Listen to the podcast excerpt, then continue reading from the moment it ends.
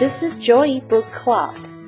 Miss Debby 阅读去。Hi everyone, good morning, good afternoon, or good evening. Welcome to our Joy Book Club. I am Miss Debby. Hi，欢迎大家来到我们的 Joy Book Club，我是 Miss Debby。在 Joy Book Club 里面，每一集我都会分享一本我读到的好书。Nobody Hugs a Cactus is the book I would like to share with you today. Written and illustrated by Carter Goodrich. Hank is a very little cactus, but he packs a very hot hat. He wants people to stay quiet and off his grass. As characters continue to pass by, his frustrations grows until he's suddenly aware of how lonely he is. And a hug might feel nice. But who wants to hug a cactus? 今天 Miss Debbie 想要分享的书叫做《Nobody Hugs a Cactus》，是由 Carter Goodrich 完成的绘本。书中的主角 Hank 是在沙漠中的一株仙人掌，他暴躁易怒，喜欢生气，而且对每个经过他院子里的朋友都非常的不客气。不过日子一天一天的过去。Hank 也觉得越来越寂寞，好想要有人跟他说说话，抱抱他。但是身上长满刺的他，能够交到朋友吗？让我们一起来读这本书。Hank lived in a pot. The pot sat in a window, and the window looked out at the empty desert. It was hot, dry, peaceful, and quiet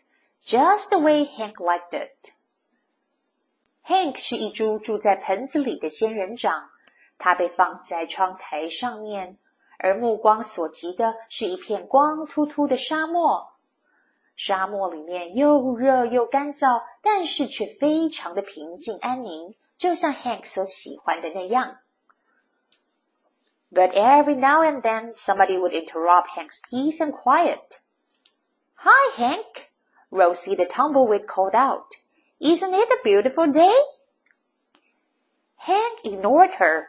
He just wanted to be left alone. 但时不时的就会有人来打扰 Hank 所享受的宁静。这天呐、啊，沙漠里的植物风滚草 Rosie 被吹来了。你好啊，Hank，今天真是美好的一天呢。Hank 对着风滚草 Rosie 皱了皱眉头。 他只想要独处，不想要被打扰。Okay, so long, said Rosie cheerfully, and she tumbled away. Hank was happy again. 好吧，好吧，不打扰你，我走喽，再见。看着皱着眉头的 Hank，风滚草 Rosie 觉得自讨没趣，就又轻飘飘的飞走了，而 Hank 也恢复了平常的笑容。but just as he was beginning to relax, "Hello!" shouted a tortoise. 但这片刻的宁静没有维持多久，就被一只乌龟给破坏了。嗨，你好啊！乌龟对着 Hank 打了个招呼。Private property! yelled Hank. Keep out! The tortoise was so frightened he hid in his shell. Hank 大声地说：“这里是私人土地，不准进入。”乌龟吓了一大跳，就躲到自己的乌龟壳里面去了。Hank was still yelling at the tortoise when a jackrabbit dashed by. "Hiya, Prickles!" she shouted. "My name isn't Prickles," Hank yelled back, "and stay out of my yard."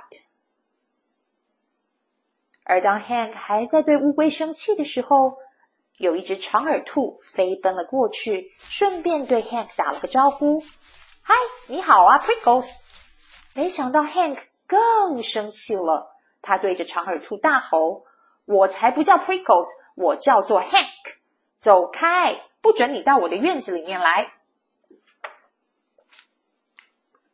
！”Tumbleweeds, tortoise, jackrabbits. What's next? Say Hank. Hank 喃喃自语的抱怨着。 一开始来了个风滚草，后来又是乌龟，接下来又来了一只长耳兔，好烦呐！A coyote came loping by. No dogs allowed, Hank yelled. I'm not a dog, said the coyote, And you are as prickly on the inside as you are on the outside. 真的还没完呢，紧接着一只土狼路过了 Hank 的院子。Hank 大声地说：“这里禁止狗进入。”土狼说：“我才不是狗呢！而且呀，你的外表就跟你的内心一样多刺。”动不动就生气，没有人会喜欢你的。Before Hank could yell back at the coyote, a cowboy strode past. Keep off the grass! shouted Hank. What grass? said the cowboy. Seems to me somebody needs a hug.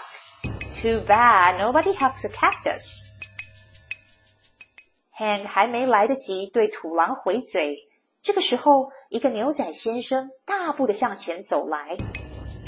Hank 依然毫不客气的说：“把你的脚从我的草地上挪开。”牛仔先生回头看了看，什么？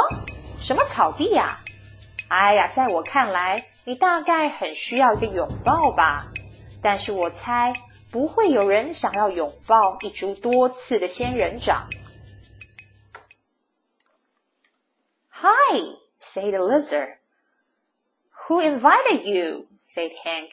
And just in case you are wondering, I don't want a hug. That's good, said the lizard, because I don't want to give you one. Then he skidded away. 牛仔先生前脚离开，Hank 旁边的墙壁就来了一只小蜥蜴。小蜥蜴才开口说了一个 “Hi”，Hank 就气急败坏的说是谁邀请你来这里的？ 如果你以为我需要一个拥抱，那你就大错特错了。小蜥蜴也不高兴的说：“那就好，因为我根本不打算给你一个拥抱。”说完啊，小蜥蜴就一溜烟的跑走了。An owl landed on the roof. If you are looking for a hug, said Hank, well, I guess I could give you one. 这个时候，天色渐渐暗了，屋顶上飞来了一只猫头鹰。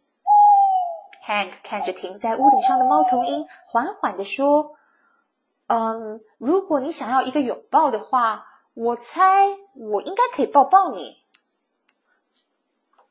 Who me? said the owl. You must be joking. And for the first time, Hank began to feel a little lonely. 什么？你你是说我吗？给我一个拥抱吗？你开什么玩笑啊？猫头鹰说完就飞走了，而留下窗台旁的 Hank。这是第一次，他觉得有点孤单，有点寂寞。The next morning, Hank was feeling more sad on the inside than prickly. Maybe a hawk wouldn't be so bad after all.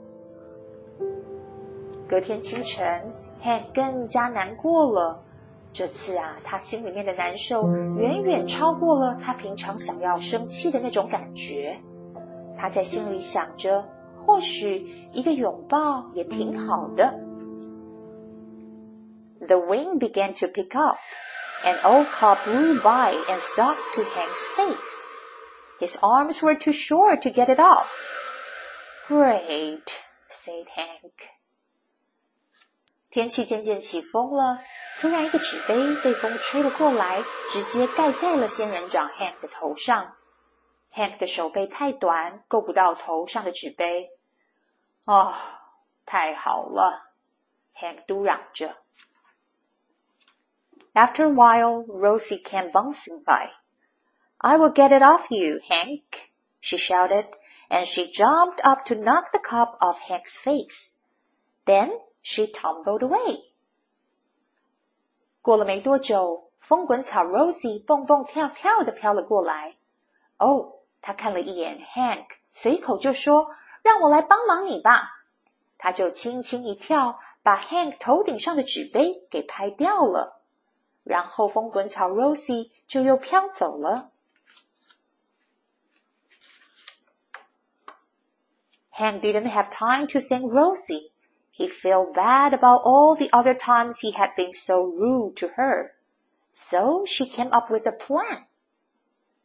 Hank 没来得及对风滚草 Rosie 道谢，他突然觉得自己之前实在对 Rosie 太凶了，所以呢，他就想了一个办法，想要弥补自己过去的鲁莽。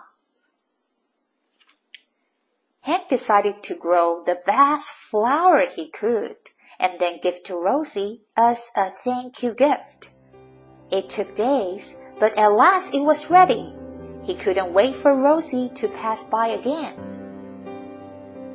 他决定用尽所有的力量长出一朵美丽的花，然后呢，他要把这朵花送给 Rosie 当做谢礼。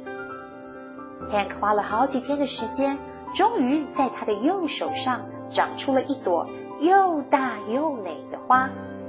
他好希望赶快见到风滚草 Rosie，然后把这朵花送给他。When at last she finally did come bouncing back, Hank held out the flower. Look, Rosie, he said, I grew it just for you.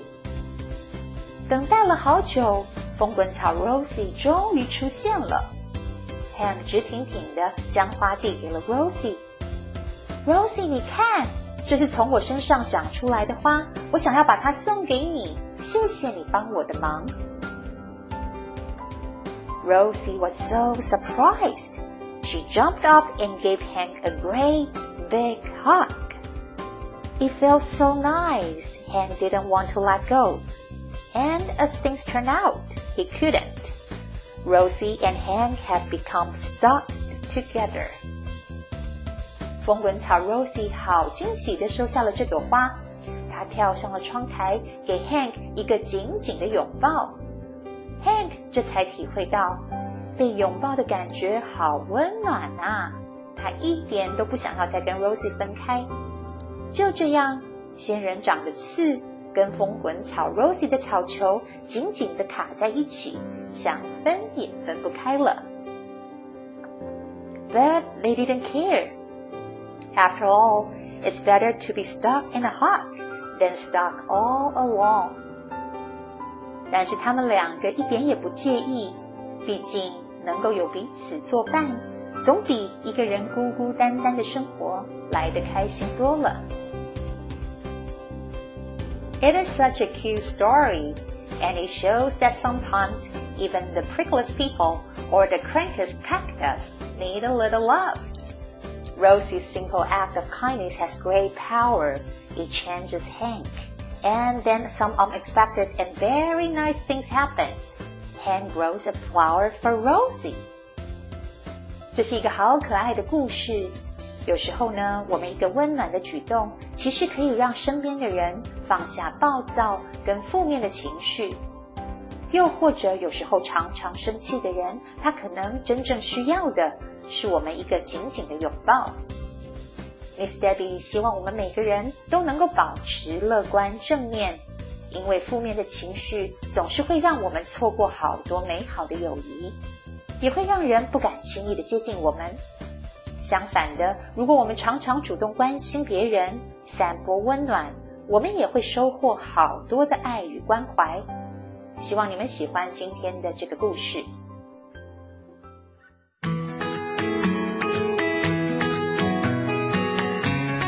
Thanks for listening. If you enjoyed this episode and you would like to help support the Joy Book Club, please share it with others or post about it on your social media. you can always reach out me on Facebook at Miss Debby's Joy Book Club or email me at joybookclub2022 at gmail.com。谢谢你们今天和 Miss Debby 一起读书，别忘了订阅 Joy Book Club 的频道。如果有任何的问题，欢迎你们 email 给我，或者是到 Facebook 上面搜寻并加入 Miss Debby's Joy Book Club，就可以找到我了。I will see you next time. Bye.